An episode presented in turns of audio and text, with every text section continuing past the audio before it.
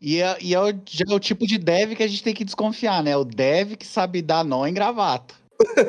já, já não temos confio que, mais em você. Temos que desconfiar desse tipo de dev aí, né? Tipo de pessoa, não é só dev, é pessoa. É, o cara que dá nó de gravata sem olhar um tutorial no YouTube, vocês viram, né? Mais, tá ligado? Vocês viram aqui, eu dei on the fly, eu falei, ah, vou pegar uma já pronta aqui, não, vou mostrar ali que eu sou um dev que sabe dar nó em gravata. Então, assim, você, tem Você... dev que está na bolsa lá, é, abrindo as ações da bolsa de uma grande empresa corporativa é, com um cartão rosinha? Tem. Tem dev que tá rico? Tem, mas tem dev que sabe dar na gravata, que sou eu. Exato, e enrola os outros, parabéns. Esse episódio é patrocinado pelo Ituring. O Ituring é um instituto de tecnologia que oferece cursos online focados em carreiras digitais de alta demanda. Os cursos são criados junto com empresas como Loft, Microsoft, AWS e Refactory.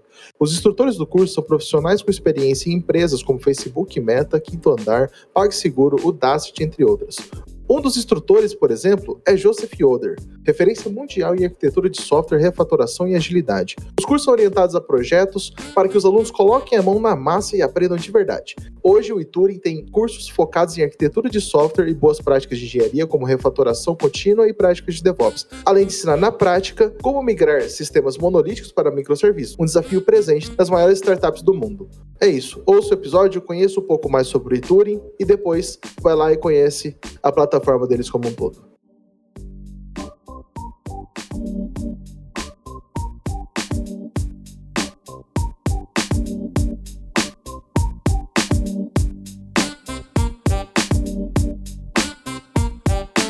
Está cansado dos problemas de programação no seu dia a dia?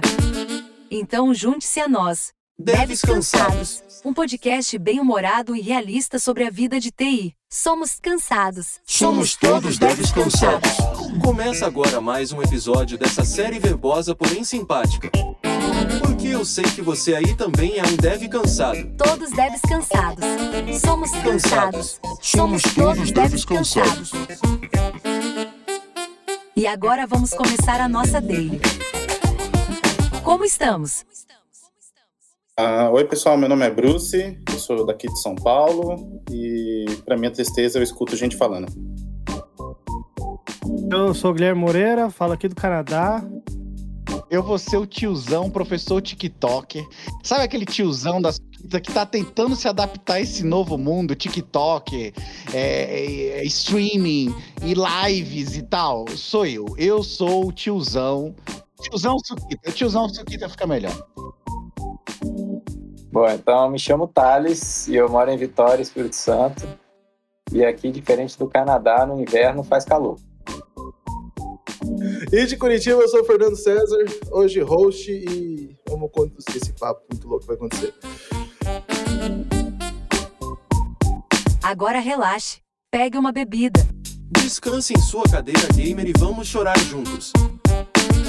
Bom, hoje a gente está aqui para falar de essa linha de cursos online, do que está acontecendo hoje, dessa movimentação toda do mercado de curso de tecnologia, né? Porque a gente está falando de mas tem curso de tudo hoje em dia.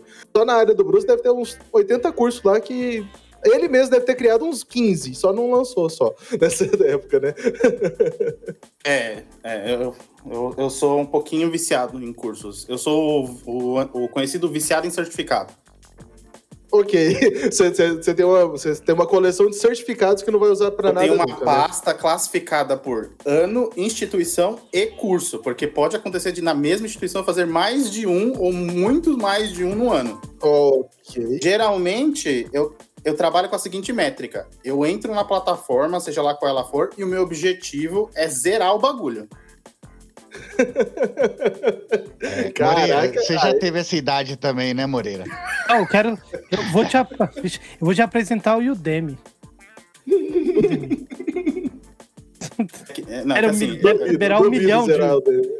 Tem um conceito chamado morte, que é importante ser introduzido aqui, entendeu? Então, tipo, tem um tempo limitado. então, se eu não fiz, eu preciso escolher. Tem que rolar uma moderação aí infinitos macacos com máquina de escrever, eles não vão terminar todos os cursos da Udemy. É verdade.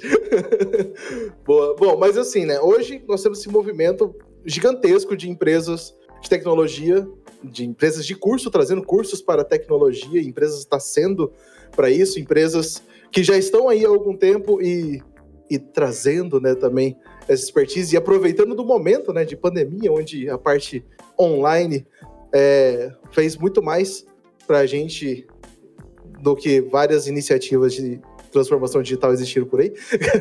E a falta e escassez de profissionais no mercado que as empresas estão buscando tanto. Seja no Exato. meio público, seja no meio privado, seja na gringa, seja no interior, seja na cidade, em todo lugar está se procurando pessoas que, que saibam cada vez mais de TI, né? Uhum, exatamente. E aí vem, começou a nascer esse monte de gente. Existe empresa que, sério, que tá aí há muito tempo. Existem as empresas que a gente bate lá no nosso Instagram, né? Falando dos malditos cursos de 20 horas que te promete ganhar 15 mil reais no primeiro emprego. Que aí você tá de Ah, mas- sacanagem. Mas não ganha? Eu tô inscrito em quatro já. Se eu acumular Então, os é- quatro, eu não ganho 80 mil? Tipo, como é que funciona? Fala agora, tá ganhando 80 mil? Ah, É, então. então, é, é, Bruce, não. Ah, então a gente tá aqui para abordar isso aí um pouco melhor. Bom, é, do que vem antes, né? O que, que existia antes do- dos cursos modernos, né? O que, que a gente tem que apareceu? Não vamos, não vamos muito lá atrás, não. Mas vamos, assim, das bases aqui no Brasil, quando começou esse movimento dos cursos presenciais, aí eu venho, né, de uma época que existia uma empresa que dava os cursos presenciais de gente lá, que alguns aqui já foram professores, que era a Kaelo, né? A Kaelo era uma referência de, de, de, de cursos, né? Hoje em dia eu nem sei se ela existe mais presencialmente, inclusive. Existe ainda? Não, não sei. Presencialmente não. Ah, boa. Então, então assim, mas, mas continua com o mesmo nome, é porque também é o mesmo pessoal da Lura, né, e tal, que também é uma potência, né, que tá aí no mercado.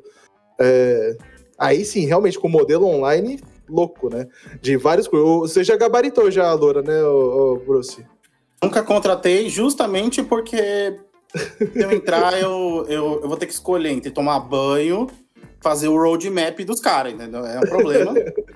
Então, assim, apesar que o EAD trouxe a possibilidade de estudar no vaso, né? Isso é algo inédito. Então, antes você tinha que escolher entre ir no banheiro e estudar. Agora você não precisa mais. É, Então, tem também um outro ponto importante. Você não abre a câmera e também não abre o microfone enquanto estiver fazendo barulho, é importante. Mas você pode fazer lá, sem problema nenhum. e, e aí, assim, mais recente, nós temos né, o, quem tá aqui com a gente hoje, o Thales, para trazer a Ituring. E a Ituring, ela vem dissidente, assim, ela vem, na verdade, baseada em outro modelo, né, Thales? O, o que que era o... Da, da, assim, da onde vem né, o modelo da Ituring hoje em dia? Do Ituring hoje em dia? Boa, Fernando. Então, o Turing surgiu de, de pessoas que trabalharam juntas na Udacity do Brasil. Então, muito da nossa proposta veio do que a gente aprendeu e, e construiu na época que, que tínhamos uma equipe muito, muito, muito boa é, operando, né, os cursos da Udacity no Brasil. E aí, do Turing veio um pouco da metodologia da Udacity com lições aprendidas que a gente teve na Udacity que a gente está aplicando agora no YouTube e, e fazendo melhor.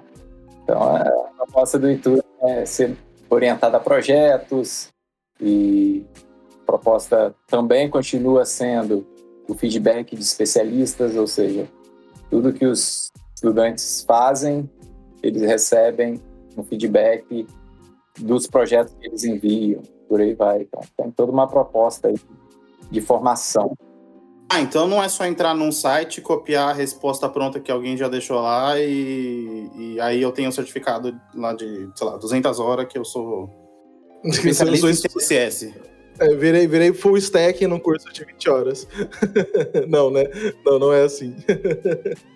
Então eu tenho que aprender de verdade? Pera, não.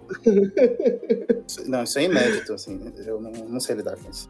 A Udacity é uma empresa também que vem um pouco desse, desse mercado um pouco antes, né? Já com uma proposta também online, então era, é uma boa referência. Eu, eu acho que eu fiz alguns cursos da Udacity. Na época eu procurei alguma coisa, acho que era o que tinha, né? De referência pra gente. E assim, eu, eu sou originalmente né, de Campo Grande, Mato Grosso do Sul, então lá no meio do mato não tinha muita coisa. Então eu tinha que buscar cursos online, geralmente, né? A Udacity tinha uma proposta inter- interessante, mais que a Udemy. A Udemy era muito boa pra, ah, eu quero aprender Legião Urbana no violão. Beleza, vai pra Udemy que vai aprender. A Udacity tinha uma proposta mais séria, assim, ela era mais completa. Vou te dar uma formação maior. etc. Isso me atraía na Udacity. E acho que a- o Ituring é exatamente essa mesma ideia, né? Uma formação mais, mais completa, né, Thales? Exatamente, a gente tem essa proposta de trazer uma formação mais elaborada e, e concreta no, no que os, os nossos estudantes objetivam, né? Seja de alcançar novas oportunidades, um maior nível de senioridade no, no- na área de desenvolvimento, ou para quem está começando, que futuramente vamos lançar um, um curso também para quem quer entrar na área de desenvolvimento. E aí a gente traz mais profundidade, né, no assunto e prática, né, é colocar papel, co- colocar em prática e, e- desenvolver projetos do zero. Esse é o é a essência assim dos nossos cursos, desenvolver projetos. É, mas esse é, o, esse é o melhor modelo de aprendizagem né, que existe. E eu acho que é bem nosso público, né? O que eu, o que eu considero nosso público aqui? Eu, ah, que é um tiozão, que ficava falando mal do programador COBOL e se tornou tão igual quanto um programador COBOL. Programa em Java, né? Porque COBOL também os caras já morreram. Fazendo. Aí, o que, que, eu- o que, que eu queria aqui? Dúvida honesta, né? Então imagina o meu perfil aqui, né? Programador Java, 35 mais, tiozão, pai de família, fazendo os crude lá, pagando os boletos e tal. No que que é interessante, né? um- uma pessoa que tem o perfil igual ao meu, né? Que é aquele cara que já tá ali mais estabilizado, Sofrido, tá ali né? fazendo tá. fazendo o crude dele ali, tá tranquilo, né? E às vezes nem sabe que saiu uma nova tecnologia, não tá muito ligado no, no que tá saindo aí de, de novidade, se é Vue, se é Angular, se é... O, cara, o cara tá ali só fazendo dele no dia a dia e tal. O que que esse cara tem a ganhar quando ele vai ali para uma plataforma dessa, que ela é mais voltada ali para um público sênior, poderia dizer? Eu não sei como é que tá as novas definições agora, né? Acho, acho que, que sênior não, não precisa ser esse o termo, mas alguém já mais experienciado Alguém, na área. experi- né? alguém, Ah, alguém mais tio. É, o- é o meu caso.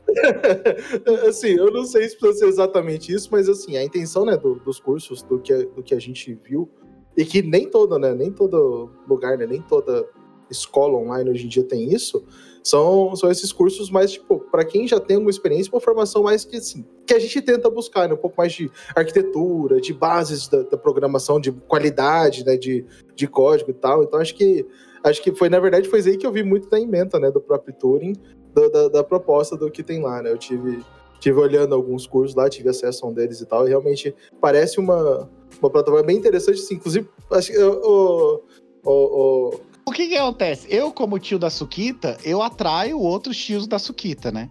Então hoje, Assim, um amigo meu que é um tio da Suquita, que se formou comigo também, mandou a seguinte mensagem, ó. Não sei se vocês estão vendo aí, ó. é, pra- mas quem tá ouvindo não tá vendo. Mas o- mandou a mensagem assim, ó. Qual é o novo livro sobre patterns?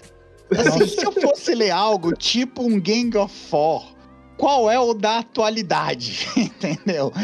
E aí eu poderia estar indicando esse cara, né? Geralmente aqui para um curso. Eu acho que caberia, mas ler, mas ler é superestimado. Agora o esquema é assistir vídeo no YouTube e acabou, mano.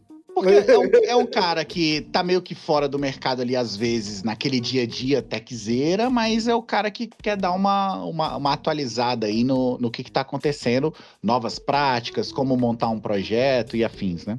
Ah, mas aí eu tenho uma dúvida, inclusive, né? Patterns não, não é a mesma base de sempre, né? Quando a gente fala, tipo, aquele livro antigo, talvez assim, ele tenha que passar por alguma revisão ortográfica, porque deve estar escrito em português de Portugal. Mas, assim, não é a mesma ideia que, do, do que se escrevia lá atrás para manter uma qualidade de código, para manter uma, uma boa estrutura de, pro- de projeto. Como que é? Assim, eu fiquei até na dúvida agora de verdade. Existiu uma evolução gigantesca de patterns? O tio tá tendo uma crise, é isso? tipo, português de Portugal, eu peguei ele. Eu peguei ele com português de Portugal. Bom, dando minha opinião aqui, a nível de código, né, os patterns já estão bem estabelecidos, mas modelos e padrões de arquitetura que têm evoluído mais, né, a nível mais macro. Então, hoje tem os micro front-ends que estão aí mais, mais em voga e tem novos padrões surgindo, mas a nível de arquitetura. Agora, a nível de código, é bem difícil surgir algum pattern novo aí, a não ser que surja algum novo paradigma de programação, que aí nesse novo paradigma a galera.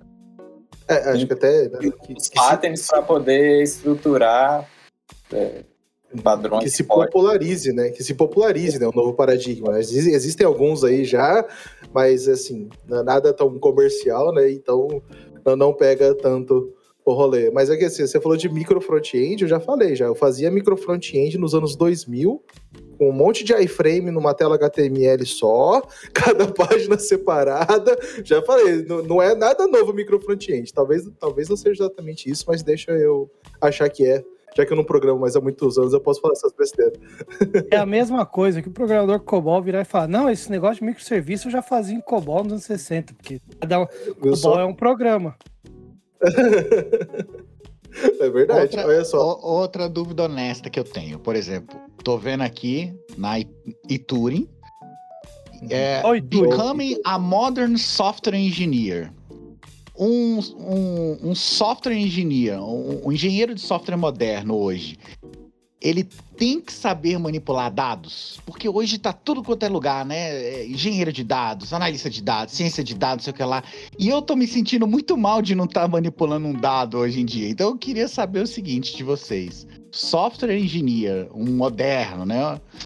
Ele precisa saber manipular dados, front-end, back-end e tal, papapá. O que, que ele, que que precisa? Qual é a definição desse é, software engineer moderno aí de vocês? Bom, a definição está mais ligada às boas práticas de desenvolvimento de software que esteja alinhada com dois principais pontos, que é garantir a longevidade do software e entregar valor. Né?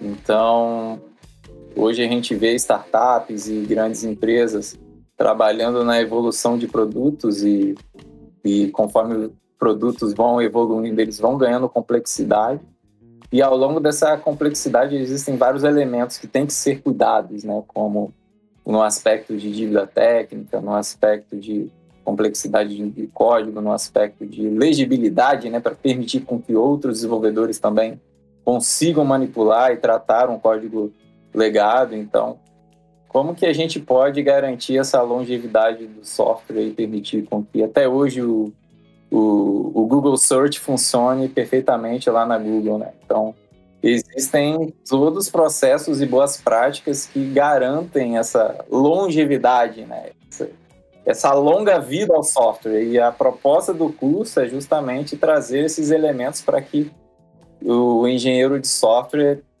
adquira essas boas práticas de refatoração contínua, de práticas de DevOps para garantir que o teste sempre esteja presente no, no desenvolvimento e sirva de documentação viva para que o que o desenvolvedor está tá criando é, esteja ali bem registrado por meio dos testes e que aquilo não.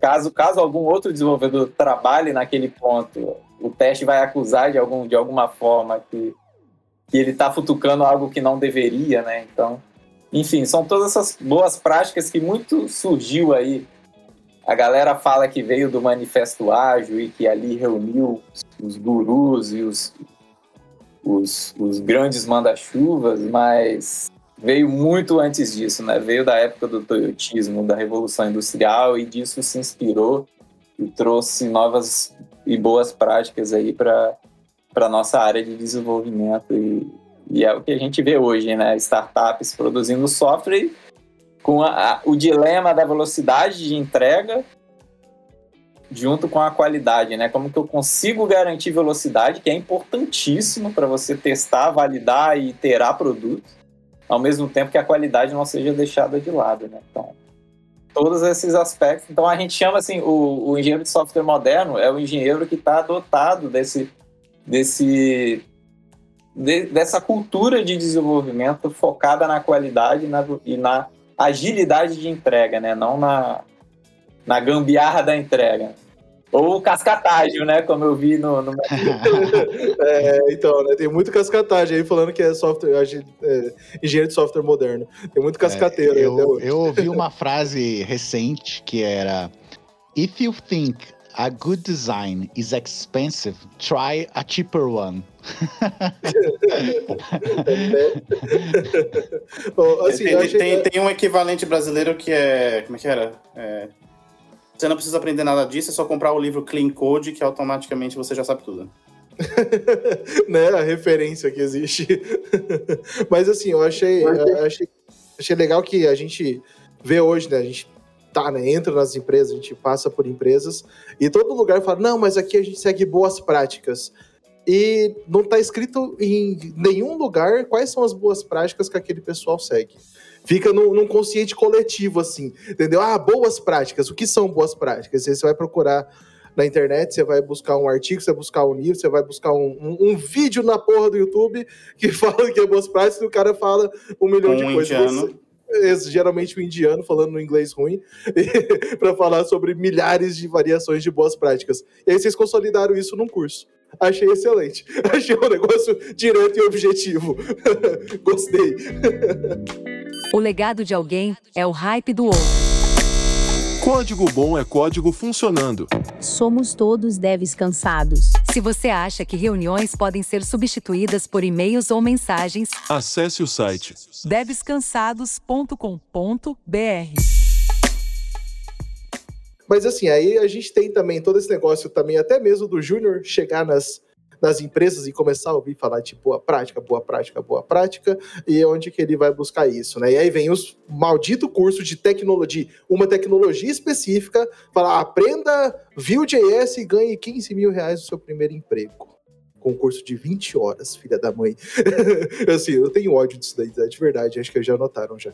Mas como que a gente faz, né? Como que a gente traz isso pro assim, o que existem, né, de cursos hoje que façam sentido, até mesmo para iniciante. Vem, vem, da faculdade, a gente vai, vai indicar eles, comecem lá na faculdade ou não? Mas eu acho que tem a ver com isso que você está falando, Fernando. Eu queria ouvir a opinião do Thales, porque é importante ouvir isso de alguém que produz negócio. Uhum. É o seguinte, eu tava, eu tava tendo uma brisa esses dias, como vários outros dias, também tem várias brisas, que é o seguinte, é, qual é a função da faculdade? Para que, que ela existe, de fato? Sabe, eu, eu tava me perguntando, porque é uma discussão que todo mundo que sentou para estudar muito na internet, que é o meu caso, chegou, que é, pô, mas se eu posso aprender qualquer coisa, posso aprender qualquer coisa. Isso vale. Tem gente é, que tá fazendo, invadindo o hospital e tentando ser médico depois de assistir, sei lá, quantas temporadas de Grey's Anatomy. É Teoricamente, você de fato pode aprender qualquer coisa na internet. Qual que foi o, o cerne da minha brisa esses dias? Que eu falei assim, cara, função da faculdade é justamente um grande processo de curadoria dos profissionais que vieram da área e que produzem o conteúdo daquele campo de conhecimento. Você confia na curadoria desses caras a ponto de sentar cinco anos da tua vida e aprender do jeito que eles acharam que seria o melhor. Você pode sentar na tua casa e, a, e baixar todos os livros da grade da USP agora e sentar e ler. Uhum. Vai chegar exatamente no mesmo lugar? Pode ser que sim. Mas na tentativa erro, você vai levar muito mais tempo e vai se frustrar muito mais do que se você passar pela curadoria dos caras que falam o caminho para aprender a coisa talvez seja melhor assim, a sequência talvez seja melhor de tal forma. Eu queria entender como que vocês percebem esse processo de curadoria de vocês, do que que eu enfio num curso bem estruturado ou não. É, isso é um, um grande desafio que, inclusive, eu estou passando agora é, já que eu estou no momento de pensar no nosso curso de entrada, né? Como que vai ser esse curso de entrada? É, o Ituring tem o, o a gente vai mais para frente lançar cursos de graduação mais de curta duração, a princípio, né? Essa é a nossa ideia, mas tecnologia dois anos. Isso, tecnólogo de dois anos, né? Que está mais alinhado com a formação para quem tem interesse de entrar no mercado e e a gente, aqui no Iturim, acredita que a formação de quatro a cinco anos não está mais alinhada com as demandas que a gente vê hoje. Né? Eu acho que dá sim para ter uma formação focada no, no mercado e na indústria de dois anos, em que a pessoa vai aprender de maneira completa. Mas eu acho assim, esse, essa discussão sobre faculdade focada mais para a área de tecnologia, né? É um grande dilema porque a faculdade surgiu muito orientada ao, à ciência, né? orientada à academia, orientada aos processos científicos.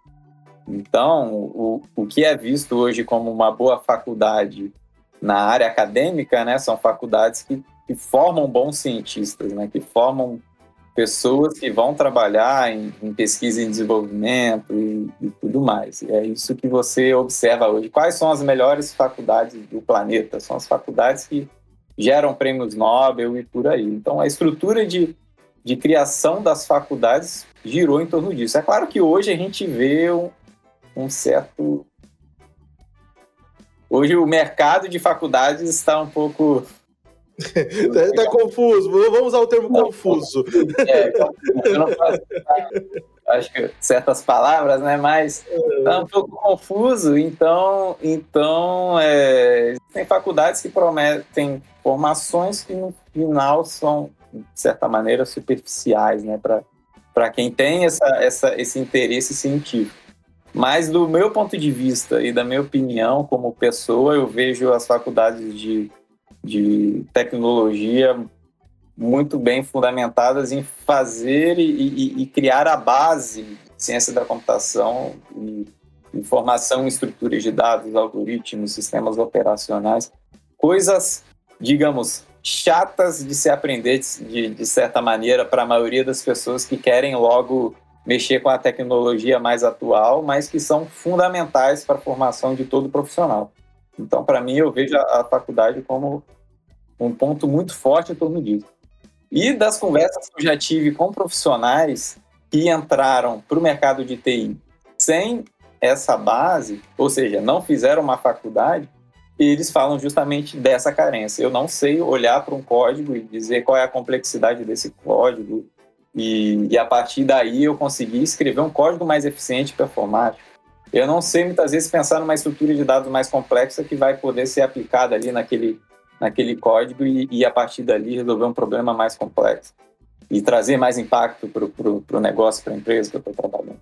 Então, a faculdade ela, ela acaba trazendo uma formação muito pensada no, no, profissional de longo prazo, né, que vai em que tende no desenvolvimento da carreira resolver problemas cada vez mais complexos e aí aquela base lá que ele aprendeu é o que vai permitir com que ele construa esse desenvolvimento técnico. Né? E é claro que a profissão pode acabar indo para o lado de gestão, que aí são outras habilidades, e que para mim a faculdade não, não tem muito não tem muita formação. Né? Sim, que é o conflito da galera que pensa assim: é, por que, que eu tenho que fazer cinco anos de ciência da computação se eu posso aprender um IF em cinco minutos? Não, mas né, aí a comparação se fala assim: por que, que eu tenho que fazer faculdade de medicina? Eu posso aprender da ponto em dois minutos. Eu posso comprar um band-aid na é farmácia, é né? É, é, é, é pra ser esdrúxula, mas na cabeça do cara que não compreende o, a, a, a figura grande do que ele faz, a resolução imediata de qualquer problema é usar um if. Em nenhum momento eu acho que um é menos que outra. É, esse é o meu intuito. Mas, eventualmente, o que eu acho que pode acontecer é que a faculdade vai se tornar algo ou para o meio acadêmico, ou para de fato quem cria coisas que talvez tenha até uma intersecção forte com o meio acadêmico. Um exemplo aí, ah, eu quero criar um novo banco de dados com uma nova pegada, uma nova coisa, tal, tal, tal, tal, tal. Então, esse cara que quer criar um novo banco de dados, um novo sistema operacional ou qualquer coisa do gênero, esse cara vai precisar de uma base extremamente forte com várias fundamentações, com vários tipos de estudo. Não só banco de dados, ele vai ter que estudar operacional, tudo. O cara que vai usar esse banco de dados talvez não precise da mesma formação. Esse cara. Uma das coisas que eu acho que eventualmente pode acontecer no mercado é essa, que essa separação vai ser mais clara. Vai ter o cara que criador de tecnologia, que pensa no futuro e resolve problemas, e o outro que usa a solução proposta. E as duas já bem mal é o mercado de tecnólogo que existe hoje já em várias outras áreas, né, inclusive. Exato. E, e, bem ou mal, na verdade, bem, eu, eu só vejo coisas boas vindas desse modelo. Por que, que eu vou obrigar uma pessoa a estudar cinco anos se o cara só vai fazer um select xixelento? Base de dados. Ou vai aprender a usar um RM, nem o select direito ele precisa aprender a fazer. Né? Exato, não, o cara vai criar um CRUD, o cara vai criar um CRUD Por que, que ele precisa aprender a mesma coisa que o cara que criou o Angular, a mesma coisa que o cara que criou o browser, o cara que criou um banco de dados, que criou o HTTP e etc. Então, só que tem muita gente que não gosta dessa opinião, porque ele fala assim, até o criador de CRUD precisa saber em a base. E é isso que eu não cheguei numa conclusão. Não é que eu acho ruim ou bom, eu não cheguei numa conclusão. Ô, aí, assim, acho que para complementar um pouco isso, é, ele não precisa saber bem a base de começo, ele precisa evoluir na carreira dele. E por mais, ah, ele quer começar, entendeu? Começa, beleza, vai, faz o CRUD só. Mas tenha atenção de que é bom você estudar as bases e voltar e buscar isso depois. Porque o, o ponto, né, acho que até o que, o que dificulta um pouco hoje o, o mercado de tecnologia como um todo, seja para curso, seja para faculdade, seja para qualquer outra coisa, é que a gente. A, a tecnologia é muito dinâmica, muito mais dinâmica do que as bases de leis do que o pessoal vai estudar em direito. Muito mais rápido do que você conseguir atualizar seu curso, seja lá qual ele for, inclusive. Exato. Então, então acho que assim, é importante, ah, beleza, o mercado está demandando, está exigindo, ótimo. Vamos formar profissionais rápidos, com cursos consistentes, por favor, não vamos fazer o curso de uma semana, mas com cursos consistentes. Esse era o início da minha brisa, que era a ideia de, uhum. no fim das contas, o que você está escolhendo não é só o tempo que você está a fim de investir, é a curadoria de quem que você está comprando. Uhum, sim. Aquele momento básico de eu, eu vou fazer o, o, vendedor de, de loja clássico, né? De loja física. Aquele negócio, jovens, uhum. que você ia para comprar uma coisa, que você checava como o produto era antes, tá? De você comprar. Não é muito habitual hoje em dia. E... Você podia testar, né? O produto na hora, impressionante. É, é, é aquela coisa, tipo, é, é, é, é, tipo, por que, que a curadoria do Ituring é melhor do que a curadoria de X outros sites, entende? No final das contas, essa é a pergunta que fica. Mas aí, aí, uhum. mas aí é um problema mais velho do marketing, né? O, o, problema, o problema do marketing é exatamente esse. Por que, que o meu produto é melhor que o do outro? aí você vai estudar uns 5 anos de marketing para tentar descobrir isso, olha que beleza. Mas isso, é, isso é, a premissa do que como você vai vender. Você de saída tem que acreditar no que você está fazendo, passei, senão já Eu é. passei por esse, por esse dilema recentemente. Porque eu sou velho, sou tiozão. Uhum. Mas eu tenho uma sobrinha de 18 anos, minha afilhada, querida Brenda. E aí, ela me vendo trabalhar com tecnologia, né? E ela falou que queria fazer tecnologia com 17 anos. E aí eu preparei um milênio para esse novo mundo. E como que eu preparei o milênio para esse novo mundo? Com 17 anos, ela já tinha o GitHub dela, ela já tinha os commits dela feito, ela já tinha o portfólio de projetos dela ali dos cursos que ela ia fazendo. E aí ela me perguntou: devo fazer a faculdade, né? Porque você já está me instruindo a fazer esses cursos aqui que eu estou fazendo no YouTube, que eu estou fazendo é, no, no, no, site, no, no Udemy, tudo que é lugar tem, tem curso hoje em dia para você fazer. E, e, qual é a grande facilidade de um curso como o Ituring tem que não tem como a faculdade competir? Não tem a burocracia do governo, do MEC em cima, instituindo uma grade curricular. Então, ao meu ver, é, você nunca pode ir para a faculdade hoje. Na minha época, sim. Quando eu entrei na faculdade lá nos anos 2000, sim. A gente ia na faculdade com a expectativa de obter conteúdo. Uhum. Hoje em dia, você não pode mais ir com a faculdade na expectativa de obter conteúdo, porque é uma prerrogativa sua hoje já levar conteúdo. Você já tem que buscar em algum lugar. Você já tem que ir no Ituring, fazer os seus cursos no Ituring, fazer seus cursos no DEM, fazer seus cursos no, no XDEM, no XPTO, no HTPO, no HTP... Porque tá disponível. Mas, porra, mas para que, que você ainda vai pra faculdade? Networking. Você precisa conhecer uhum. pessoas. Porque o ensino médio, houve uma mudança agora, não sei se vocês estão sabendo, mas houve uma mudança no ensino médio agora em 2022, que ele vai ser um pouco mais direcionado pelas suas áreas de atuação. Então, se você quer fazer um pouco mais de exatas, se você quer fazer um pouco mais de ciências, se você quer fazer um pouco mais de línguas, creio que isso vai melhorar. É, mas é na faculdade que você vai conhecer os seus pares, que você vai conhecer pessoas que têm os mesmos interesses que você. Então, por mais que você fique lá cinco anos para descobrir se você vai fazer um IF ou não, o intuito da faculdade não é esse mais. Inclusive, mas já foi um dia. Eu casei por causa da faculdade, né? Ai, que beleza. Tá. Esse amigo que me mandou aqui, tiozão, o que que eu ouço, o que que eu estudo de design pattern que eu tô há muito antigo, é da faculdade. Mas o que que, o que, que aconteceu durante ali a faculdade? Você acaba é, tendo relações ali sociais mesmo com pessoas que têm o mesmo interesse que você. Então, inevitavelmente, hoje, É um grande chat da UOL físico, é isso? é um, é um grande chat de pessoas que estão na tua bolha. tá? Que no cursos de online tem essa possibilidade? Tem.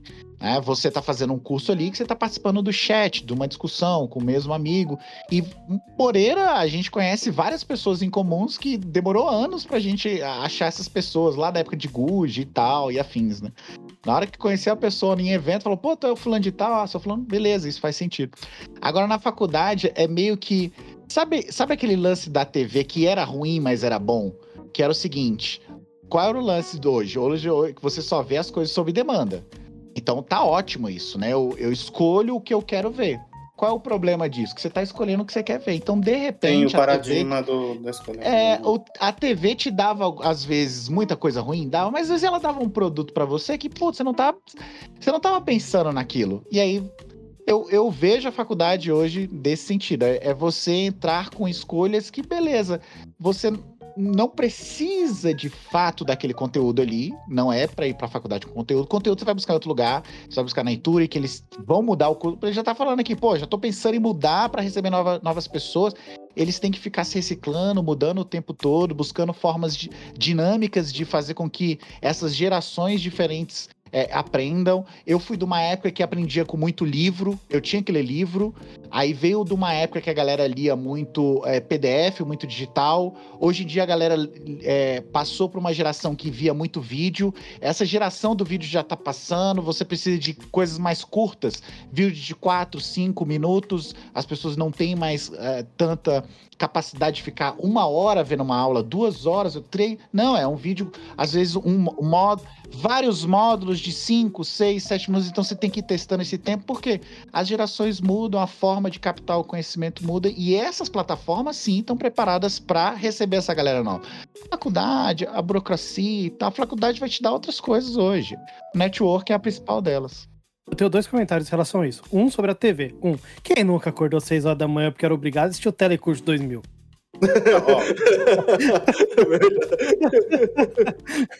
Você vê como é lavagem cerebral esse negócio. Eu assisti Globo Rural tantos anos da minha vida acordando cedo pra ir pra escola que hoje eu virei jardineiro. Isso foi plantado lá atrás. Não, justo, justo. E muito provavelmente, se tivesse aí o Globo. O Globo Rural no seu Netflix, muito provavelmente você ia ver o Globo Rural. Mas como foi lá naquela época que vocês. Cara, não tinha muita opção, vou lá. Será que a gente tem que, cri- tem que criar o, o, Glo- o Globo Codal, alguma coisa assim? Aí as crianças vão. Era uma boa. Não, e vocês falaram disso, era o Siga Bem Caminhoneiro também. Olha, que bom demais. Caramba, era muito bom Siga Bem Caminhoneiro no SBT, velho. Eu acho que ele vinha antes do Pesca e Companhia. tá ótimo. Aí, meu comentário da faculdade: o que talvez as faculdades vão precisar fazer, de fato, é se adaptar. Mas é o que a gente discutiu. Elas vão precisar oferecer uma base forte. Ainda fazendo paralelo com outras profissões. Medicina, engenharia tem 5 mil, 10 mil anos. Engenharia e medicina têm o mesmo tempo de história da humanidade. Não acaba. Vamos Medicina não acaba. Medicina, não, não, mas- Você entra na faculdade, você entra num loop recursivo ali que você nunca sai do curso. Mas o nosso caso também, né? O, no- na caso de tecnologia Uhum. também. Acho que esse ponto seria bem equivalente. Mas eu quero dizer assim: medicina, engenharia, talvez até direito, outras entre pessoas, existia desde que as pessoas são pessoas. Ela aprendeu a não nem a falar. Aí veio outra pessoa do lado, ela disputou alguma coisa. Então o direito tá aí desde que o humano é humano. São áreas de atuação que a gente já vê há muito tempo. A faculdade, eu acredito e eu espero que ela seja só uma mera consolidação do que foi acordado até agora nesses últimos 20 mil anos, sei lá. 200 mil anos da espécie humana. Exato. Mas eu acho que a computação, é como é uma área muito recente, é muito difícil você falar, essa é a base. Talvez a gente chegue lá muito mais rápido, espero que mais rápido que a medicina e engenharia, porque demorou tantos milênios para ter faculdade. Mas eu quero dizer o seguinte: Eu espero das faculdades, eventualmente, já que a proposta é formar um cara preparado, não necessariamente preparado pro mercado, mas um cara preparado para entender os desafios que ele vai enfrentar. Espero que eles selecionem bem a base. Então eu, não- eu acho que a faculdade vai muito além. Networking, que eu concordo, relações por aí vai. Mas o que eu espero das faculdades, da adaptação das faculdades, é que o conteúdo delas não morra. Exemplo besta, você estude lógica de programação, que não fique focado numa linguagem necessariamente. O que te impeça de estudar uma linguagem. Linguagem, porque quando você for estudar, ah, agora minha empresa está mexendo com Rust. Beleza, eu tenho uma base, entendeu? Rust. Ah, eu estudei sistemas operacionais. Ah, beleza, eu não sou um completo analfabeto em relação a multithread. Desse jeito. É isso que eu espero das faculdades. É uma tristeza ver que algumas faculdades elas ignoram isso, falam assim: não, aqui nessa, na nossa faculdade a gente estuda Java, Go e Rust. Bom, ótimo, quero isso também, mas isso o resto. Daí eu assim: você vai estar preparado para estudar qualquer linguagem que você precise. É, mas eu acho que é aí que entra é, empresas como o Ituring, entra justamente nesse, exatamente nesse gap. Então você tem que dizer assim, ó, você não vai esgotar a área na, no- na sua faculdade, porque isso é tecnicamente impossível. Simples assim, não importa quanto você estude, não importa se você ler todos os livros que estão na tua ementa, da folha 1 até a final, você não vai saber tudo, ponto. Até Então, porque aí- quando você chegar no final, já vai ter tecnologia Já nova. mudou tudo, exato. É, então é nesse gap entre é, a minha formação me ofereceu o mínimo de raciocínio é, lógico para eu compreender os problemas de forma a saber como resolver eles. E aí, pelo menos a meu ver, é, por exemplo, os cursos, pelo menos que eu vi na página da Ituring, vem para complementar de como eu aprendo a solucionar esse bloco de problemas de uma forma eficiente e inteligente. Usando isso tu- tudo aqui que eu já sei. Porque no final das contas é isso, você aprende a base para depois encaixar qualquer pecinha nessa, nesse conector. Esse, o rolê é esse. E o que eu espero da faculdade? Um exemplo. Um exemplo bem simples. Quando eu fiz faculdade, a ideia de nuvem era praticamente impensável. Você Não nem se lembra, Moreira. Para. Ô, nem, você nem Não. se lembra quando você fez faculdade. Mas, pensando no timeline das tecnologias, cloud não era algo comum. Tudo bem? Moreira, eu acho que nem Java. Eu acho que nem Java era algo comum. Não, nem, nem- só pra gostar, a internet não era algo 100% comum. Aí a internet não era unanimidade, né, Moreira? Não, não era a maioria. Não era Ainda a não maioria. é doido, né, pensar que tem uma porcentagem grande da população que ainda não tem acesso. Não, mas definitivamente não era 50% da população que tinha acesso à internet. Muito menos banda larga. O... Mas o que eu quero dizer é o seguinte: então, pegando o- conceito de cloud, o que eu espero das faculdades, dado que a nossa área evolui muito rápido, não é que ela ensine Kubernetes, é que ela ensine os conceitos de cloud hoje em dia.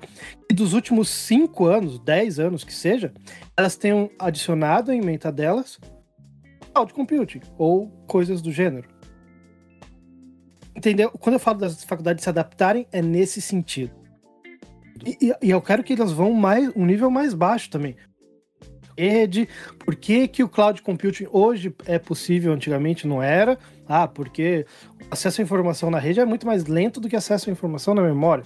Coisas desse tipo. Aí Turing vem e toma todo o resto e fala assim, ó. É da faculdade sem lembrar nada? É, Eu, eu acho que, que vem muito disso, né? Talvez. Acho que o foco até mesmo, né, que alguns cursos existem hoje é, é nisso, né? A gente que já fez já a faculdade, e se a gente puxar, a gente lembra nessa esse, esse restinho lá, essa, essa, a gente consegue se aprofundar, mas aí vem justamente essa atualização do moderno, né? Do, da gente buscar como que o mercado tá hoje. Eu acho um excelente. Eu tenho uma dúvida honesta aqui com, com o Thales. Se o mercado de tecnologia tá tão difícil hoje contratar profissional de TI, como que a Inturi contrata profissionais para dar curso lá? Como que é o esquema? Quem dá curso na Inturi? Eu quero saber isso. Esse é um grande desafio de fato. E tanto que os nossos instrutores, que a gente contrata para construir o curso junto com a gente, eles continuam seus cargos de engenheiro de software, engenheiro, né, ges- gestores de engenharia, né? É, CTOs e por aí vai. Então, a cocriação junto com o Ituring é, é justamente deles estarem contribuindo junto com a gente na formulação desse, desse currículo e na criação desse conteúdo. E aí a gente busca essas pessoas do mercado que estão trabalhando e que nas suas horas vagas eles contribuem junto com a gente na criação de conteúdo, né? E... Mas hoje, por exemplo, o curso o Become a Modern Software Engineer, a gente tem o Saulo Toledo, que está terminando o PhD na Noruega e ele acabou de entrar numa, numa, numa empresa de arquitetura de software. Nesse exato momento, os ouvintes estão googando o que você acabou de falar. Estão vendo ali o liquid dele, estão vendo ali os últimos, né? Estão entrando no Twitter, que a nossa galera aqui é a galera do Twitter. Já dá o arroba dele e com certeza vão lá ver o arroba dele. e, o legal, por, e o legal, por exemplo, é que o, o Saulo ele teve mais tempo de dedicação junto com a gente na criação de conteúdo, porque ele estava no momento em que ele estava estudando PhD e ao mesmo tempo estava criando conteúdo com a gente, mas logo depois ele, ele seguiu na, na área, né, e, e, e seguiu na carreira dele de arquiteto de software. E aí a gente tem também, por exemplo, o Joseph Yoder, que é um, um guru da computação não tão conhecido como Martin Fowler e Uncle Bob, mas é dessa, dessa turma, né?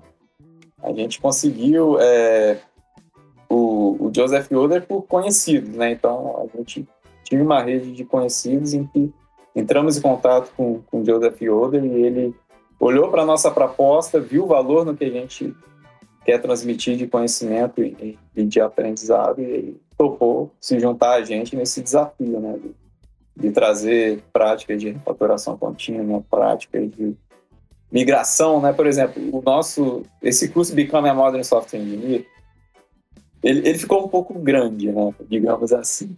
E, e dele a gente a gente quebrou esse curso em cursos menores, né? Então ele ainda existe, mas dentro desse curso a gente tem o curso Monolito aos Microserviços, a gente tem o curso Refatoração e Testes Efetivos e a gente tem o curso que a gente vai lançar ainda, que é práticas de DevOps. É, DevOps para quem desenvolve software. Então, legal. Não é por linguagem ou tema, assim, né? É mais por um, assim, é uma, uma orientação geral em relação à arquitetura, né? Exatamente. É mais.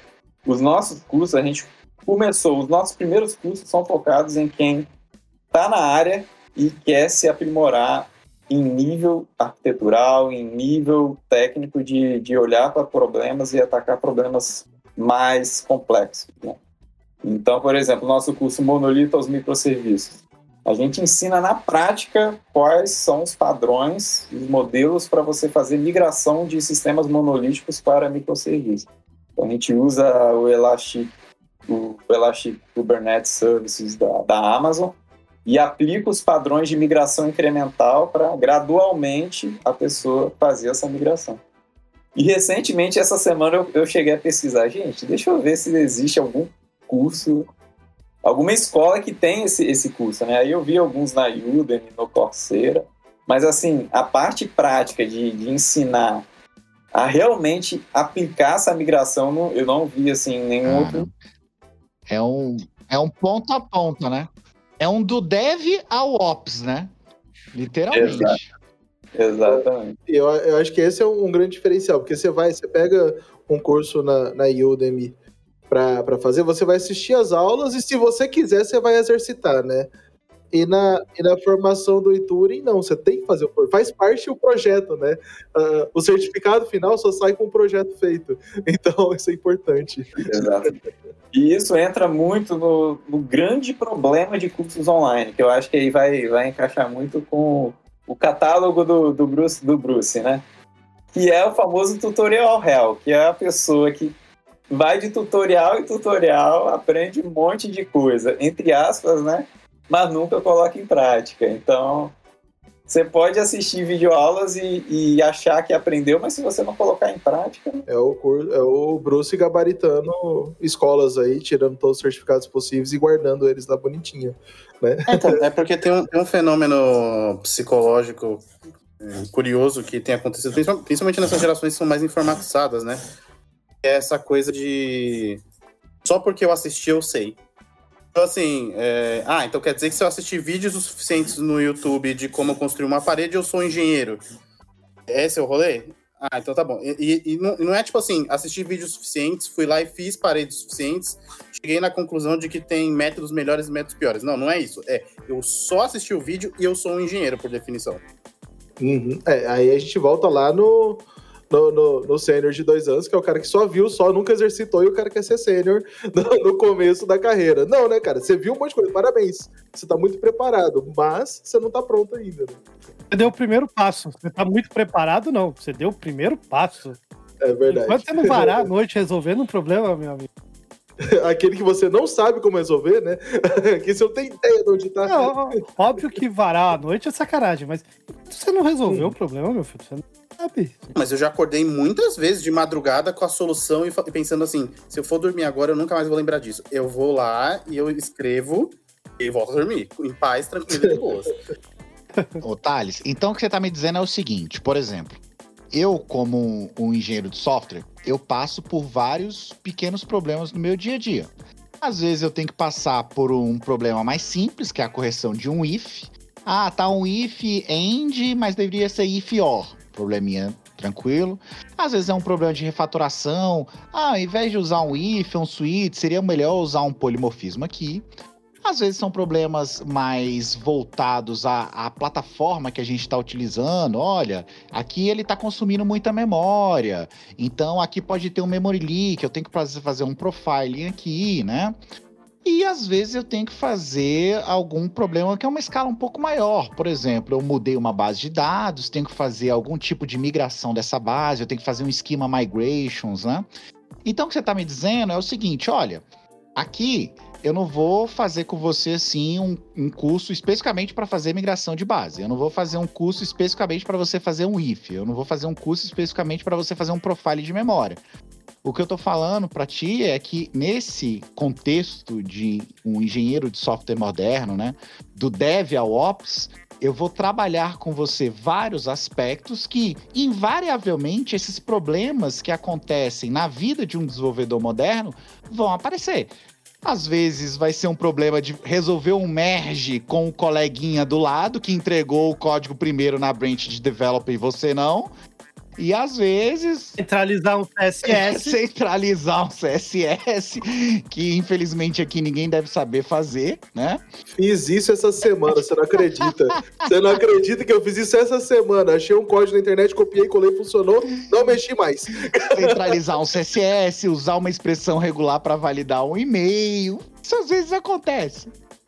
Às vezes acontece. Mas tem problemas ali que você passa, que são os bigger picture, né, os bigger problemas, que esse problema você tá abordando, né, de ponta a ponta aí, né? Exatamente. E a formação, assim, ela, ela traz esse aspecto muito para também ajudar naquele dilema do, do conhecimento que você não sabe que existe. Então, existe uma boa prática que, que todo mundo pratica, mas você não sabe que aquilo existe e você nunca vai praticar aquilo, entendeu? Então, é, isso é muitas vezes um problema geral, assim, que a gente observa em times de engenharia. A formação acontece muito top-down ali dos seniors, trazendo essas boas práticas para os júniors. Mas imagina se fosse possível dos júniors já entrarem com essas boas práticas, com essa visão desde o início. Né? E é isso que a gente quer trazer para os júniors e para os plenos, que eles possam já entrar já com essa, com essa visão de boas práticas e, e, e, e se tornem ainda mais autodidatas e autônomos na, no, nos desafios do cotidiano de, de resolver problemas. Né? Não dizendo que, que tem que lone wolves e lobos solitários ali que resolvem problemas sozinhos. Claro, equipe, trabalho em colaboração é fundamental, mas serem cada vez mais autônomos e, e poderem trazer mais impacto num aspecto mais, mais amplo. Mas isso é extremamente válido, porque o Júnior entrar mais ciente do que ele vai encontrar é extremamente válido. Porque o que eu quero dizer é o seguinte: o problema, às vezes, o cara. O Júnior também reclama do outro lado. Júnior, se você estiver me escutando, não é de você que eu tô falando, tá? Nossa, que piadinha ruim. O, o Júnior, É quando ele tiozão aí. entra. É o tiozão. O Júnior, quando ele entra na empresa, existe aqueles dois, os dois tipos de Júnior. Existe o Júnior que tá lá pra aprender o que ele vai aprender. Existe o Júnior que tá lá entrando pra aprender. E, e eu acho que é importante que a faculdade, os cursos, nesse caso o Ituri, mostrar pro Jú- Júnior é isso que você vai encontrar no seu dia a dia. Não quer dizer que ele vai entrar pleno. Quer dizer que ele, ó, é um passo mais consistente. Ele sabe o que ele tem que aprender. Júnior, se você fizer esse curso, você ainda vai ser Júnior, tá? Você precisa ainda ralar muito pra deixar de ser Júnior. Sim. A- o- esse nível, né? O júnior, pleno e sênior vem com experiência, né? Não é, não é um papel que te define a sua, o seu, sua, o quanto você sabe, infelizmente, na nossa área. Né? Enquanto não, não cai, enquanto, enquanto o site da Americanas não fica três, três dias fora do ar e é você que vai ter que resolver. Isso é É, não? tranquilo. O problema foi a Renner, meu irmão. é, a Renner pegou. o problema, se você é o cara da Renner, né? E assim, eu tenho uma, uma outra dúvida honesta aqui também. Dúvida honesta, porque eu sou o tiozão que nem sabia que existia curso, porque eu- minha vibe é outra. Eu nem sabia que esse negócio de curso existe. Vocês estão falando. Pra mim, eu tava na vibe da faculdade ainda. Então eu sou o tiozão aqui. Comprando, comprando livro, indo lá na loja física comprar ali, livro né? pra aprender. Boa. Já já eu pego ali pra mostrar pra vocês. Mas enfim, é, o que que acontece? Eu queria que o Thales. É, eu, sou, eu sou da época de spoiler, né? Ali, lembra, Moreira? Lost, que a gente guardava, não podia falar os spoilers e tal. Mas hoje em dia os trailers dos filmes também contam muito do filme. Então eu queria que o Thales, e eu olhando aqui o curso aqui, eu falei, cara, eu, eu vou, vou comprar dois aqui. Que é eu fiquei muito curioso eu queria que você desse, desse um pequeno spoiler do que acontece no curso, de algum problema, de alguma especificidade, de algum caso legal que acontece. É um spoiler legal de dois cursos que eu fiquei curioso aqui. O primeiro, que é o monolito ao microserviço, porque recentemente eu fiz ao contrário. Eu saí do microserviço e voltei pro monolito numa aplicação minha, tá? Então eu fiz o caminho de volta aqui. Então eu queria que você desse um spoiler desse curso aqui pra gente. E o outro, que é desenvolvendo software com agilidade. Quer dizer que desenvolver software com- agilidade é o quê? Entregar o mais rápido possível, é isso aí?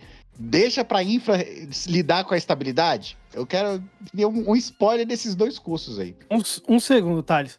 Príncipe do Oceano te mandou um abraço quando você voltou pro monolito.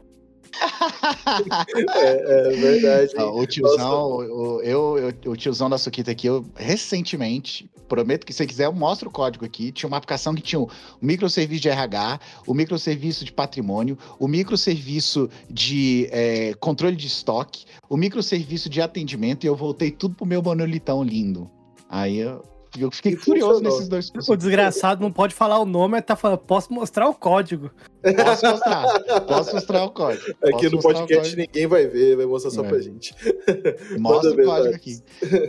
Bom, então, dando um pouco de spoiler aí sobre o monolito aos microserviços, Mas não muito, que a gente tem que instigar o, o nosso dev cansado. Porque o dev cansado, se você der muito spoiler, ele nem vai ver o curso. Então tem que ser aquele spoiler assim que instiga o cara, do tipo, pô. Que tem um bait deve- no fim aí, entendeu? Tem que- Exato. Porque o dev cansado, ele é cansado, mas ele adora um baitzinho. Ele clica no baitzinho.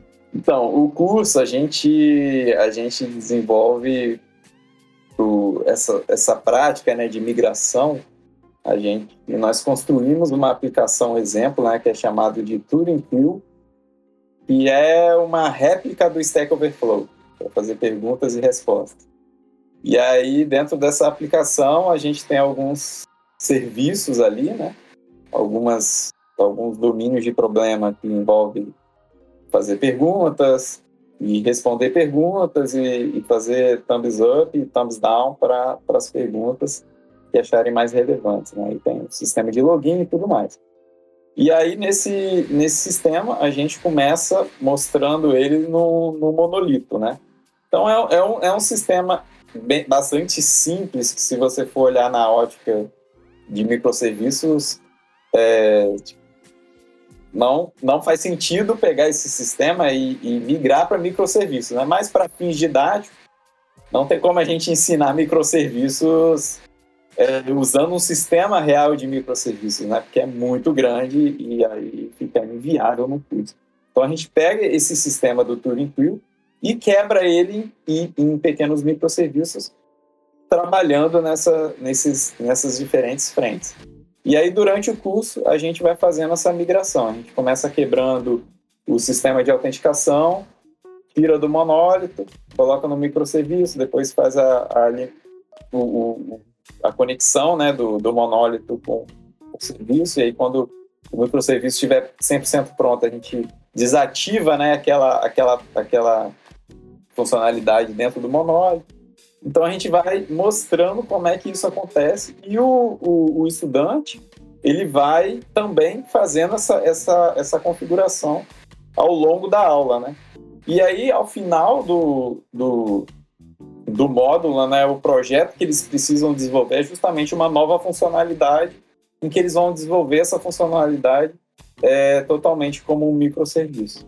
E aí a gente também disponibiliza uma funcionalidade que está no monólito que eles vão ter que também tirar essa funcionalidade do monólito e colocar no microserviço. Então aí. Eu já tô, eu tô com vontade de codar já. Eu já vou tirar minha gravata aqui para codar. Vou pegar meu Red Bull e sentar aqui rapidinho. Vou pegar meu Red Bull, tô na madrugada aqui, eu já tô afim de codar já. Eu achei curioso uh, a atividade porque eu lembrei daquela, daquela, daquela frase que assim, quem vigia os vigias. E aí eu pensei assim, quem copia os copiadores. Porque no caso os caras estão replicando o Stack Overflow, né? Então, eh, você tá basicamente sendo o cara que assim, ó, sabe aquela resposta que você copia? Então, você vai copiar o lugar onde você copia. Isso é, é, é genial. Esse é, esse, é, esse é o metaverso do Zuckerberg de verdade. Porra, aí é foda. Essa é, é, Bruce, Bruce, manda o um nome. Manda o um nome. Eu tô com muita inveja, cara. Chama TDAH. Tem que nascer é... com isso. É... Bom, esse curso, Desenvolvendo Software com Agilidade, ele é um curso bem curto ele dá mais um, um, uma visão geral do, do que, que corresponde realmente é, esse, esse, essa mensagem e, e, essa intenção que a gente trouxe com os cursos com relação a se tornar um engenheiro de software moderno. Então, a gente apresenta os conceitos de agilidade, né? E, e aí, dentro de agilidade, a gente não fala de velocidade e entregar as coisas a qualquer custo, né? Então, a gente fala muito mais de de garantir agilidade por meio de automações e que mantenha a qualidade de software sempre presente, de forma que o software consiga ser sempre evoluído, né? Então a gente traz esses aspectos nesse curso para que a pessoa entenda justamente esses conceitos mais amplos, né?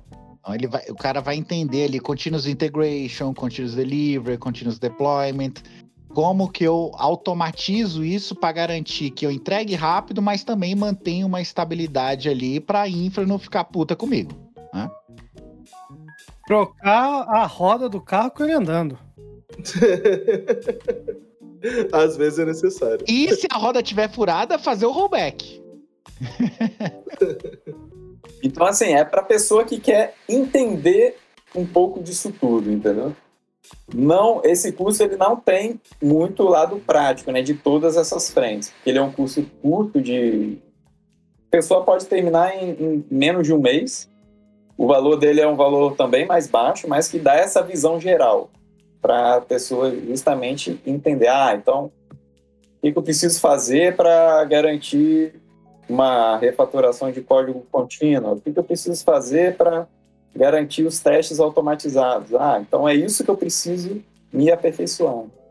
Então ele é meio como uma porta de entrada para o nosso curso mais aprofundado, né, que é o, o Becoming a Software Engineer, e que dentro dele a gente tem esses vários cursos é, do monolito aos microserviços, que falam muito de arquitetura, refatoração, testes efetivos e o DevOps para quem desenvolve Então, para a pessoa que está um pouco mais experiente, né? Que a, mas ainda não está tão experiente. Ou seja, o, cara que não está já tem algum conhecimento ali sobre tecnologia, então você. Então a ideia é começar por esse aqui de agilidade para depois ir para o Modern Software, não é isso?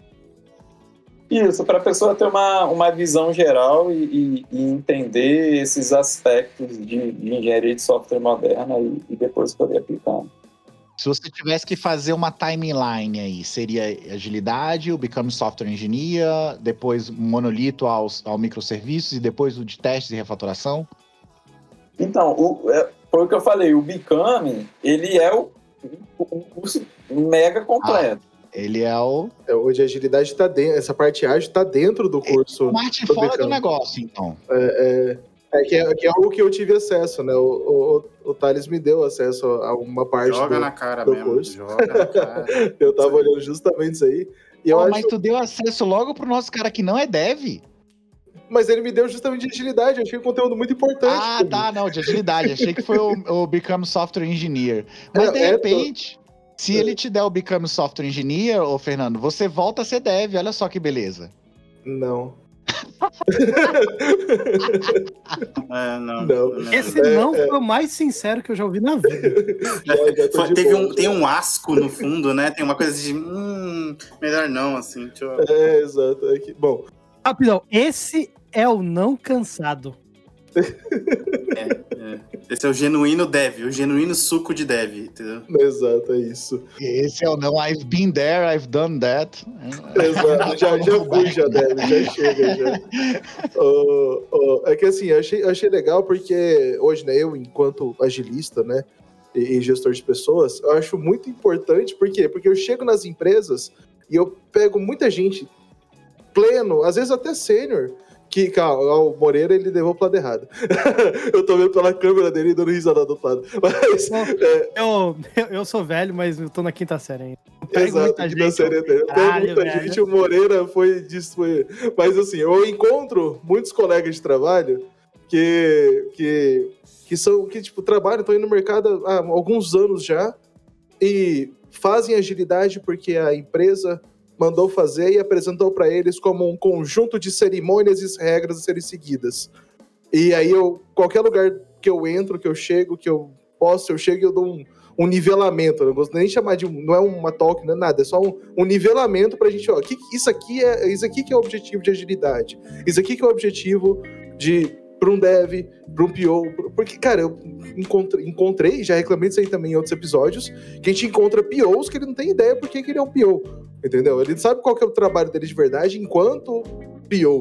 Entendeu? Ele, ele era um analista requisito que continua escrevendo as mesmas coisas que cara chama de falei, cara, não, pera, vamos voltar. Então, assim, acho muito legal a gente ter, ter isso mesmo dentro de estruturas e, e justamente pensando que é o, o que a gente faz hoje, né? A gente, enquanto sênior, entra no- no- nos lugares para levar um, um conhecimento, eventualmente, eu fa aqui eu faço isso a nível de agilidade, mas imagino que vocês, os devs mesmo, façam isso, façam isso a nível de boas práticas.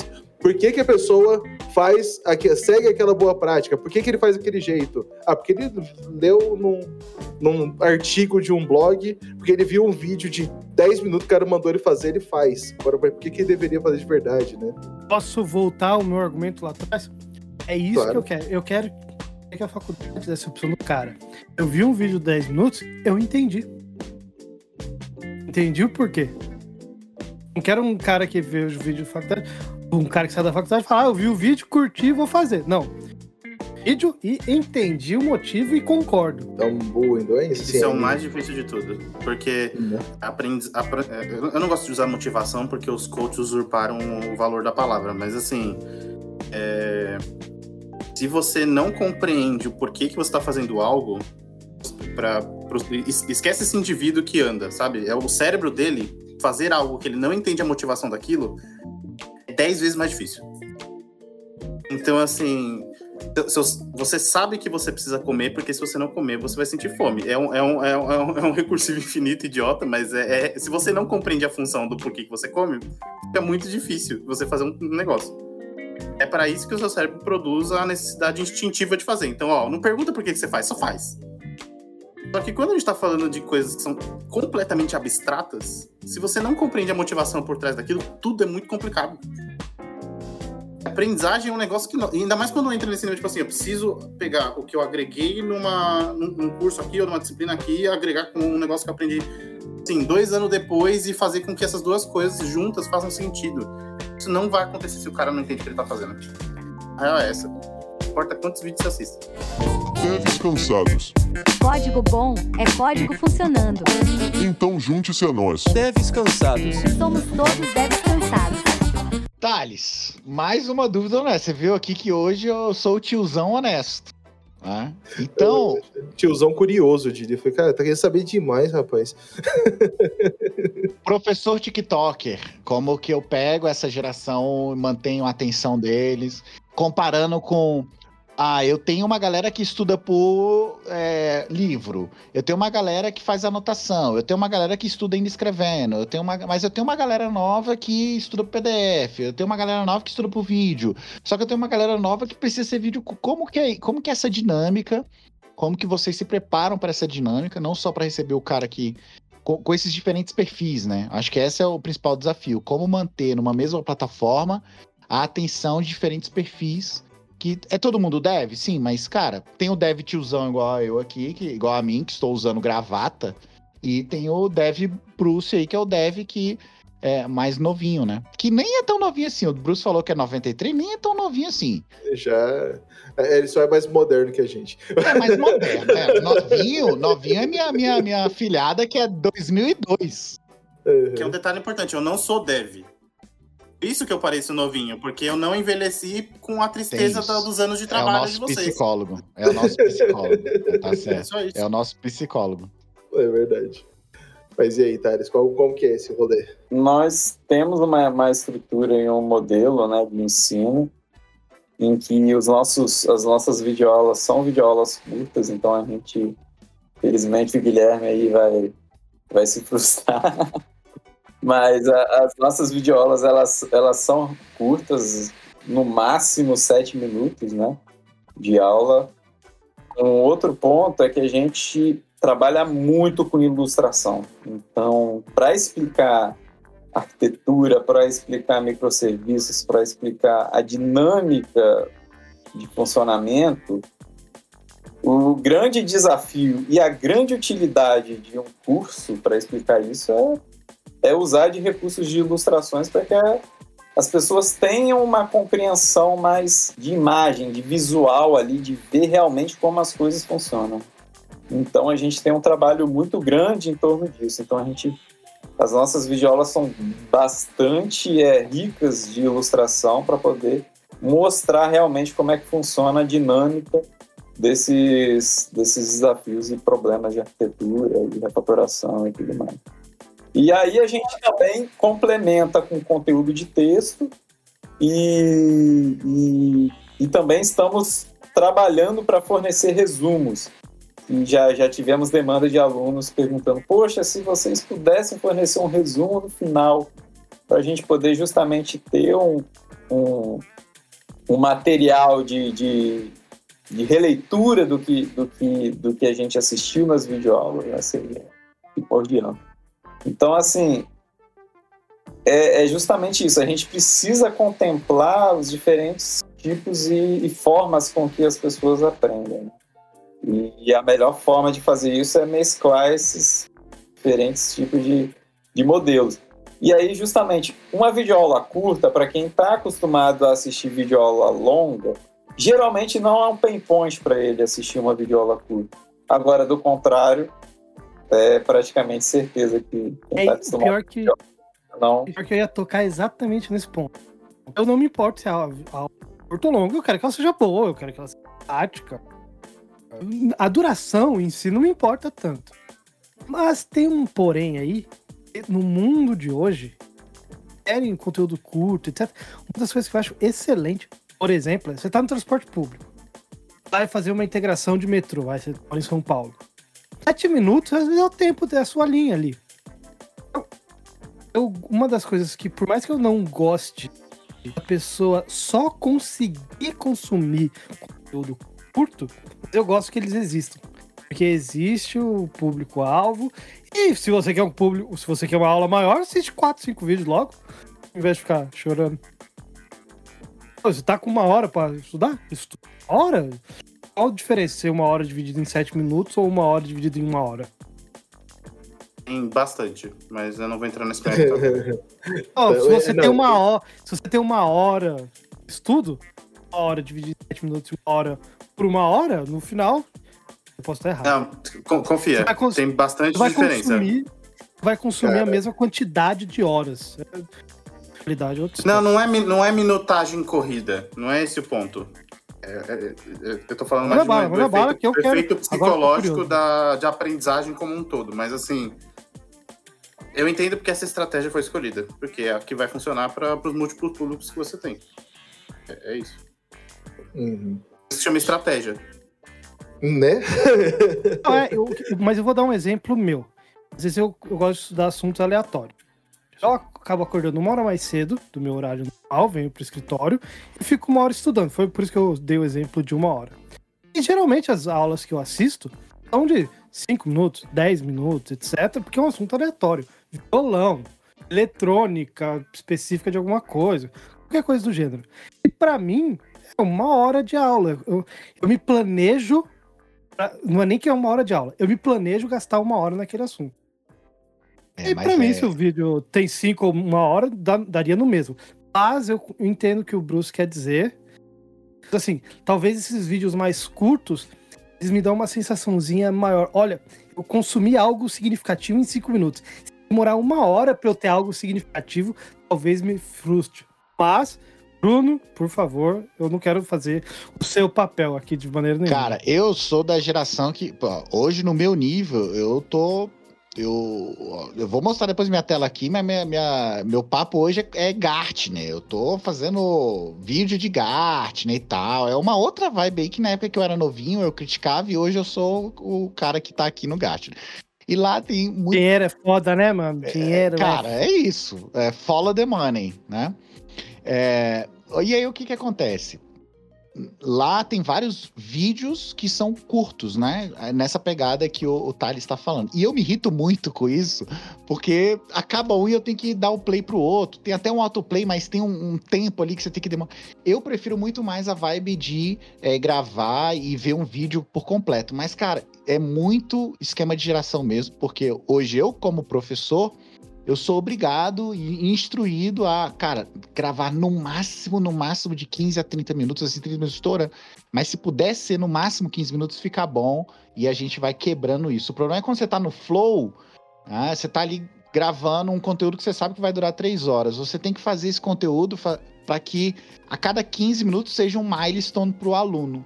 Então, na sua didática de professor, você tem que trabalhar com que esses milestones sejam mile- milestones que dê a satisfação para o aluno de que aquilo ali foi um papel cumprido, um dever cumprido. significativo. Aquilo, ó, eu, eu agregou algo nesses 15 minutos.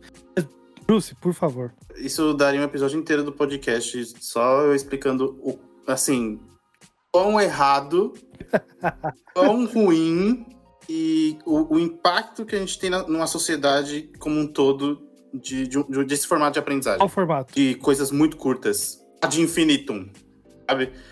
É, e- e, assim, assim para o ponto de vista de aprendizagem sólida e a forma como a gente constrói seres humanos, isso é um baita problema. E é, tanto que é um problema. Aquele momento, vou, vou citar o concorrente. Por que, que eu tô falando isso? Porque eu critiquei o concorrente justamente por isso. Eu peguei, eu mandei, eu, eu, eu fiz um- uma imersão de não sei o que aí, que pra todos vocês não importa. E aí, a construção do negócio era aprenda um treco em uma semana. Certo? Ah, mas Não, mas aí caiu gente... no bait Aí- também, né? É. Não, você caiu no bait Não, não, já, não, calma, mas eu queria você cair, eu caí bait, no né? Não, aí eu caí no bait de propósito, porque eu queria entender o negócio. E aí eu Uma fiz. semana. É, exato. Aí eu fiz, bonitinho. Aí eu anotei tudo que tinha de errado com aquela metodologia e por que, que aquilo não funcionava de verdade, mesmo que fosse para cumprir o mínimo. Eu mandei um e-mail pro cara, chefe da bagaça. Tá? Eu mandei um e-mail pro chefe da bagaça falando assim, ó. Eis porque essa metodologia de ensino que você acabou de utilizar, mesmo que seja para uma semana, não presta. Pá, pá, pá, pá, pá, pá, pá, pá, pá. Ele respondeu falando, eu sei, eu concordo. Aí é brabo. Então, assim, é, por- não, mas só para fechar esse ponto e falando bem da, da- do Ituring de tabela, sem querer, né? Que é o seguinte: Uhum. quando você me fala que seu curso curto dura um mês, a gente vê quão distorcidas as coisas estão. Uhum. Um Tipo assim, quando, quando eu tô falando na clínica do meu paciente, eu chego pra ele e falo assim, ó, geralmente hábito, pra consolidar de verdade, a gente trabalha com três meses de vida. Então, assim, de você fazendo bagulho todo dia. Consistentemente. Quando a gente fala de você se tornar especialista em qualquer porcaria na vida, a gente fala de 10 mil horas de trabalho. E quando você me fala que o seu curso de um mês, muito bem estruturado, com cursos de 7 minutos, com mil, mil design gráfico pra fazer a coisa ser mais didática e palatável, é curto, o mundo tá errado. No mundo de hoje, falar que um curso de um mês é curto. É doideira, pura doideira, mano. Eu adoro tanto desenho e ilustração que eu, quando eu pegava um livro pra ler, eu perguntava pra professora, professora, quantas páginas de ilustração tem no livro aí? Só É, Quem nunca Tem que fez ler. essa pergunta? tem É, que ler uma conta, mas tem né? figura? Porra, com É, figura. exatamente. Conta uma Figura é menos, é. dobro, A né? professora passava lá algum Machado de Assis. Eu falei, professor, mas tem figura? É porque eu gosto. Pro Professora, artigo é eu olho, tem imagem, uma, uma página menos, legal, vamos lá. É porque eu gosto. Eu gosto de imagem, gente. É porque eu gosto de Tem a foto da captura aí, porra, não tem. Como que eu vou, Poxa, como eu que vou eu ter vou que ver se? Ah, não. como que eu não, vou ver se o filho do Bentinho parece o Ezequiel ou não? Aí, o Escobar ou não? Pô, aí não Eu dá, sou né? desses aí. Eu, quantas vezes eu já não perguntei, professora, mas tem figura? Ela, não, só texto. Aí pô, aí você complica, né, professor? Que dificulta Não, o pô, e aprendizado. aí- mas aí eu paro quando? Eu respiro quando aqui, professora? Me fala. Porque eu não sei. Né? Por isso que tinha que ensinar pra criança quando que tinha que respirar na vírgula, porque senão eu não saberia quando para, tá ligado?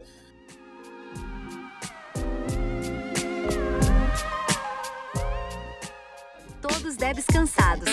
Devs cansados. Somos todos devs cansados. Devs cansados. Somos todos devs cansados.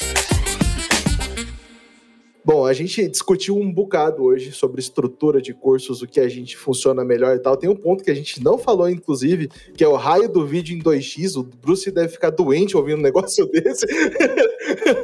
Inclusive, o meu vídeo que eu mandei hoje lá no, no Instagram ou no, no Telegram pra vocês é uma aula minha que um aluno gravou. E se vocês pre- prestarem atenção, tá em 2x. O aluno grava em 2x. então, e- isso porque a gente não entrou nem nesses méritos ainda hoje, mas a gente falou bastante sobre estrutura.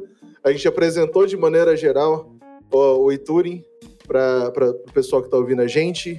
É, é uma proposta que chegou Pessoal assim. não, pessoal não. Os 44 mil seguidores no Twitter dessa, É dessa comunidade de devs cansados. Exato. e não só do Twitter, né? Na verdade, ouvintes, nós temos mais seguidores do que do que o, no Twitter ainda. É que no inclusive. Twitter não tem bot, né? Então a Não. gente disseram que o Twitter não tem bot. Então eu tenho certeza que 44 mil ali são devs ou devas. apresentamos a estrutura, é, ou Dimas, apresentamos a estrutura, de- discutimos também bastante coisa que acho que até um modelo, né, como a gente falou, né, muito de faculdade também, acho que é um modelo que a gente espera que as faculdades incorporem mais esses, é, como os cursos hoje funcionam, então também é uma expectativa nossa, acho que é um futuro interessante, e é isso. Bom, Thales, onde a gente acha o Iturim? É lógico, tem um site, ó.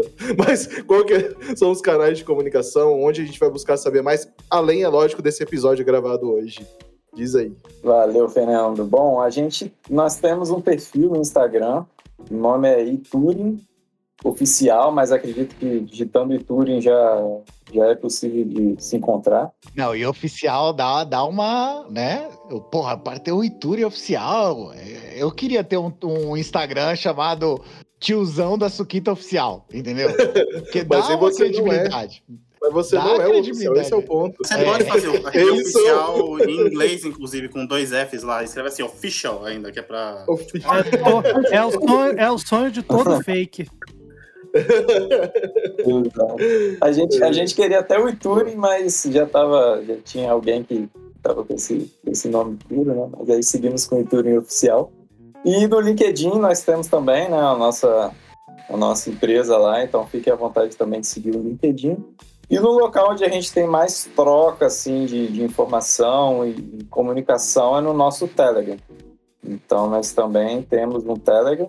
No Telegram é o nosso canal onde a galera interage, tira dúvidas, manda perguntas sobre os cursos. E atualmente a gente está com 20% de desconto nos cursos para quem tiver interesse de, de, se inscrever. E futuramente a gente vai fechar aí uma parceria especial com, com Devs Cansados para trazer mais ofertas aí para a galera, para que Cara, palmas, muitas palmas. Como diria o nosso host JP, estou de pé aplaudindo. Boa. Aliás, também é importante dizer que tem uns infiltrados do Ituring no nosso Discord aqui, já descansados. Eles já estão por aqui, então também acessar o pessoal deve funcionar em algum momento. Exatamente. também estou, estou lá. Boa, excelente. Muito obrigado. Muito obrigado também aos nossos fixos aqui que participaram hoje, trocaram ideia e adicionaram de verdade a discussão. O Bruce ficou chateado com as estruturas, mas acontece, né, Bruce? Vai dar tudo certo. Não, mas assim, zoeiras à parte, é, é uma coisa que eu tenho parado para pensar, porque eu realmente acho que eu vou fazer um curso sobre isso. Olha que loucura. É... eu, Não, eu tenho uma frase também para falar. Se você achou que o Dev Cansado não queria ser patrocinado, achou errado, otário! Valeu demais, pessoal. Muito obrigado e até a próxima. Falou! Valeu, galera. Falou, falou. Falou, falou. falou.